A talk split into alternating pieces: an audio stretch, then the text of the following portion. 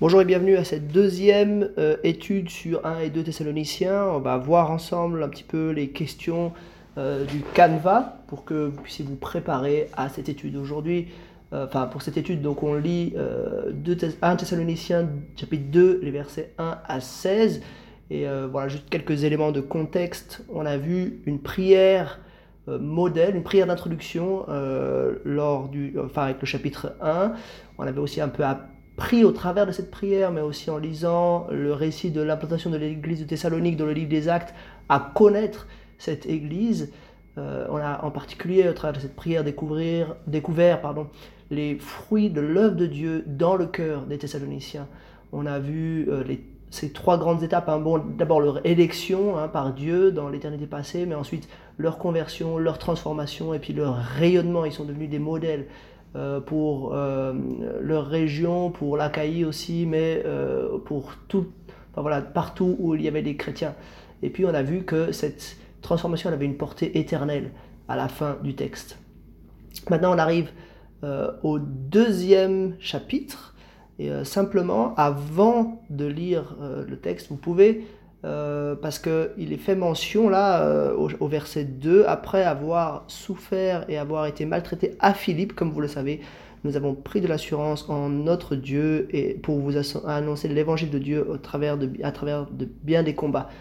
Donc ça, ça fait référence, c'est le passage à Philippe, c'est juste le récit qui précède le, le récit de l'implantation de l'église de Thessalonique, c'est dans Acte 16, du verset 10 à 40. Et moi, je vous encourage à lire ça parce que voilà, vous vous rendrez compte euh, un petit peu vraiment de cette difficulté que Paul euh, et ses compagnons ont vécu à Philippe. Euh, voilà, c'était très dur, hein. ils ont été roués de coups, ils ont été emprisonnés, Dieu, a dû Dieu est intervenu hein, miraculeusement pour les libérer de la prison. Et finalement, Dieu a vraiment fait sa gloire là. Mais il y avait de l'opposition, une opposition assez forte manifestement. Ils sont accusés de, de transmettre le, le, message des Juifs. Euh, manifestement, il n'y avait pas de, synagogue, euh, puisque Paul ne peut pas aller à la synagogue prêcher à Philippe. Il doit aller au bord d'une rivière. Il y avait juste quelques Juifs qui se réunissaient là. Donc, manifestement, il y avait de l'opposition déjà euh, à l'encontre des Juifs, mais en plus à l'encontre ensuite de Paul dans cette ville. Donc, ensuite, on attaque les questions. Premièrement, les questions d'observation. Euh, j'ai mis quatre questions d'observation. La première, c'est quel a été l'effet des difficultés rencontrées à Philippe. Donc ça, c'est au verset 2. Et je pense que c'est bien de voir, en fait, euh, le regard que Paul euh, porte sur les difficultés vécues à Philippe. bien sûr, ça a été terrible, ça a été dur, mais en même temps, Dieu a fait sa gloire, on le voit dans Acte 16. Et puis, lui, là, ce qu'il dit, Paul, au verset 2, c'est que nous avons pris de l'assurance en notre Dieu pour vous annoncer l'évangile de Dieu à travers bien des combats.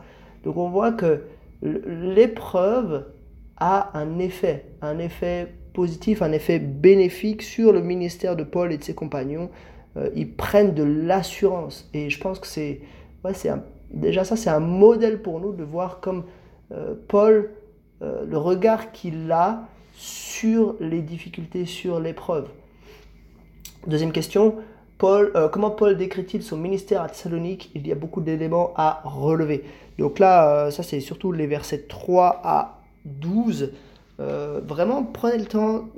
voilà, si, les personnes elles ont, elles ont une Bible et qu'elles peuvent surligner aussi, elles peuvent bien sûr surligner. Moi j'en ai noté, je crois, une vingtaine hein, de, d'éléments simplement sur, qui décrivent le ministère de Paul. premièrement, on peut voir le verset 3. Euh, c'était un ministère de prédication. Hein. Ensuite, ça reposait pas sur l'erreur. Vous pouvez décrire ces choses-là. Hein. Il y avait pas, donc c'était un ministère de prédication vrai. Euh, il n'y avait pas de motif impur. Il n'y avait pas de ruse. Euh, un peu plus loin, il dit que c'était de nouveau un ministère où il, a parlé, donc voilà. mais un ministère qui a été confié par Dieu, dans le but pas de plaire aux hommes, mais de plaire à Dieu qui éprouve notre cœur. Un peu plus tard, en verset 5, il nous dit qu'on n'a on pas eu recours à des paroles flatteuses, on n'a pas été motivé par la soif de posséder, euh, on n'a pas recherché la gloire qui vient des hommes, ni de vous ni des autres. Euh, ils auraient pu, ça c'est toujours au verset 6, hein, ils auraient pu s'imposer comme apôtres de Christ et puis euh, voilà, euh, mettre en avant une certaine autorité qu'ils avaient, mais au contraire, euh, ils ont été pleins de bienveillance, ils ont été au milieu de, des Thessaloniciens. et il y a cette image hein, ensuite qui est utilisée, ils ont été comme une mère qui prend un tendre soin de ses enfants. et c'était tellement fort qu'ils auraient même voulu donner leur propre vie en plus de leur donner l'évangile. Euh, ils leur sont devenus très chers. Donc voilà, une, relation extrêmement forte. Euh, Paul dit aussi qu'ils ont été, euh, ils ont eu de la peine et de la fatigue. Ils ont travaillé dur. Ils n'ont pas voulu être à la charge des Thessaloniciens. ils ont voulu. Et il y a eu aussi une notion de comportement. Hein. Ils, ont, ils se sont comportés d'une manière sainte, juste et irréprochable.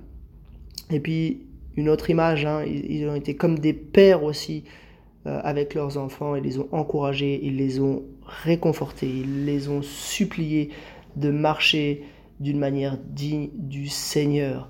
Donc voilà un peu comment Paul décrit ce ministère. Et là, euh, c'est des questions d'observation et euh, je vous propose simplement de, souligner ces éléments-là. je ne dis pas qu'il y en a forcément 20, vous pouvez découper les choses de différentes manières, mais ça, ça aide à voilà, euh, enrichir un peu la compréhension qu'on a du ministère de Paul auprès des Thessaloniciens. Question suivante, la troisième question d'observation, quel a été l'effet de ce ministère?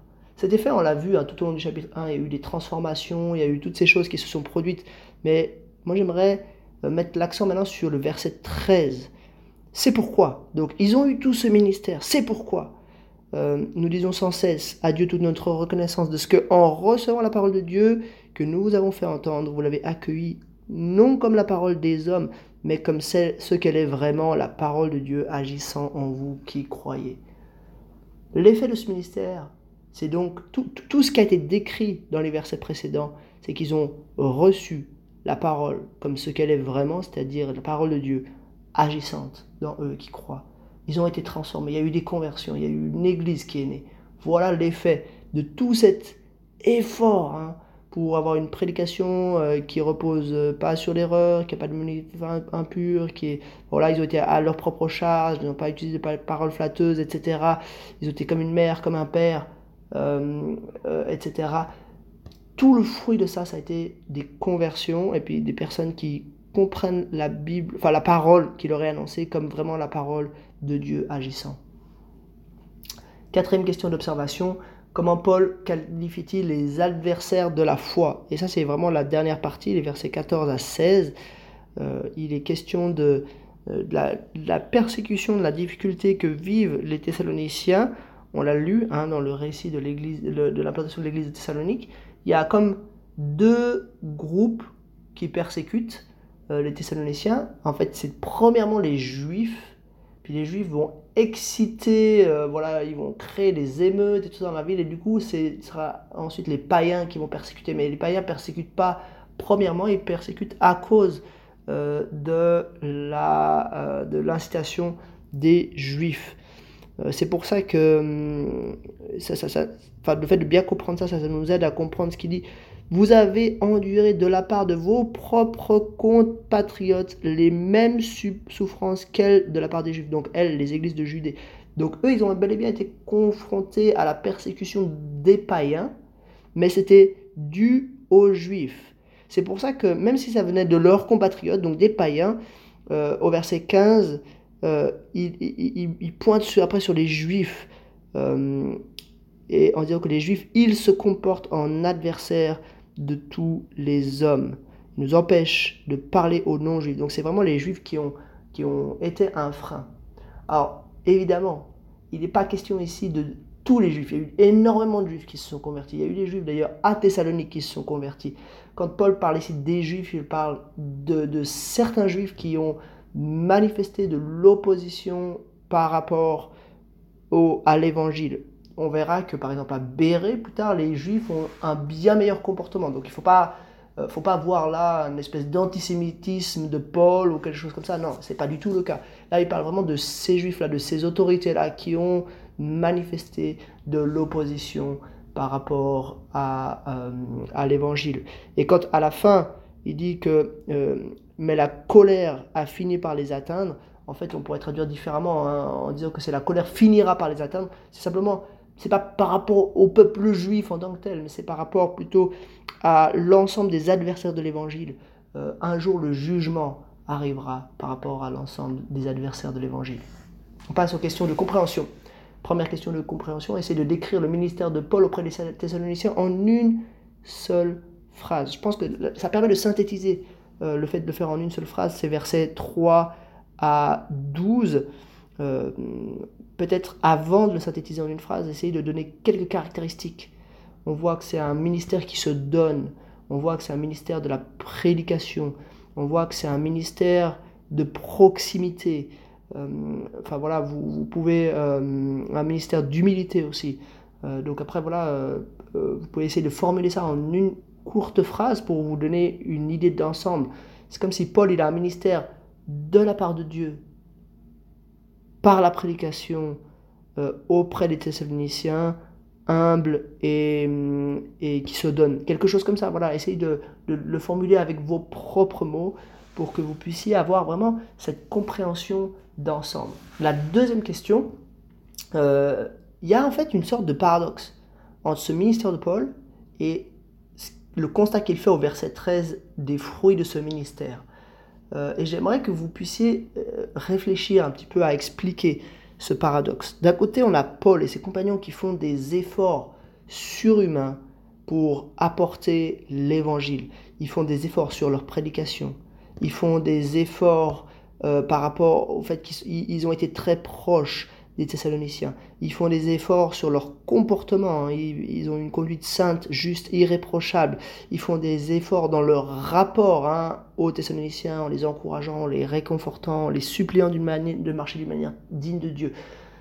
Mais, à la fin, qu'est-ce qui se passe? Est-ce que c'est leur ministère qui crée quelque chose? Non C'est simplement le fait que les Thessaloniciens entendent cette parole et ils considèrent cette parole comme venant de Dieu, agissant sur vous qui croyez. Donc il y a un paradoxe. D'un côté, c'est eux qui font l'effort, mais à la fin, c'est la parole de Dieu qui est transmise. C'est pas leur parole, c'est pas leur ministère. Ils vont pas devenir des disciples de Paul, de Sylvain et de Timothée, mais ils vont devenir des disciples de Dieu, des disciples de Christ. Ils vont recevoir la parole de Dieu. Il y a une sorte de paradoxe ici, et je pense que ça s'explique en fait, on pourrait dire que le modèle de ministère qui est présenté ici par Paul, c'est un ministère en fait transparent. Bien sûr, c'est pas transparent, bien sûr, il y a un effort incroyable, mais en fait, le but de Paul, c'est pas de, de se montrer lui, c'est de montrer Dieu, c'est de montrer Christ. Voilà ce que Paul veut faire. Finalement, dernière question de compréhension, les, Thessaloniciens sont marqués par la persécution. Qui les persécute? Pourquoi? Comment? Quel est le jugement qui les attend? Donc, qui les persécute hein? J'en ai parlé un peu tout à l'heure. C'est les Juifs en excitant les païens, les autorités donc, de la ville de Thessalonique. Euh, donc, ultimement, ce sont les Juifs à ce moment-là. On a bien dit, hein, pas tous les Juifs, mais ces autorités, quelques Juifs hein, qui ont euh, vraiment euh, été des adversaires. pourquoi? Bah, il y a plusieurs choses qui sont dites ici. Hein. Euh, ils veulent pas que l'évangile soit prêché aux non-juifs. Euh, ils ne veulent pas, il veut pas qu'ils soient sauvés. Euh, et, donc on, voit, c'est vraiment des, des adversaires de Dieu, hein, des adversaires de l'évangile. Ils sont même appelés des adversaires de tous les hommes. il dit qu'ils ne plaisent pas à Dieu, etc., etc. Donc en l'occurrence, ce sont les juifs, mais on pourrait étendre ça à tous les adversaires de l'évangile. Comment euh, on l'a dit, hein, donc c'est en, empêchant de parler aux non-juifs. Et puis, quel jugement les attend hein, C'est la colère de Dieu. Un jour, euh, ceux-ci qui sont les, adversaires de l'évangile seront sous le coup du jugement de Dieu et ce sera terrible. Bien sûr, ils peuvent se repentir. Bien sûr, ils peuvent euh, revenir sur cela.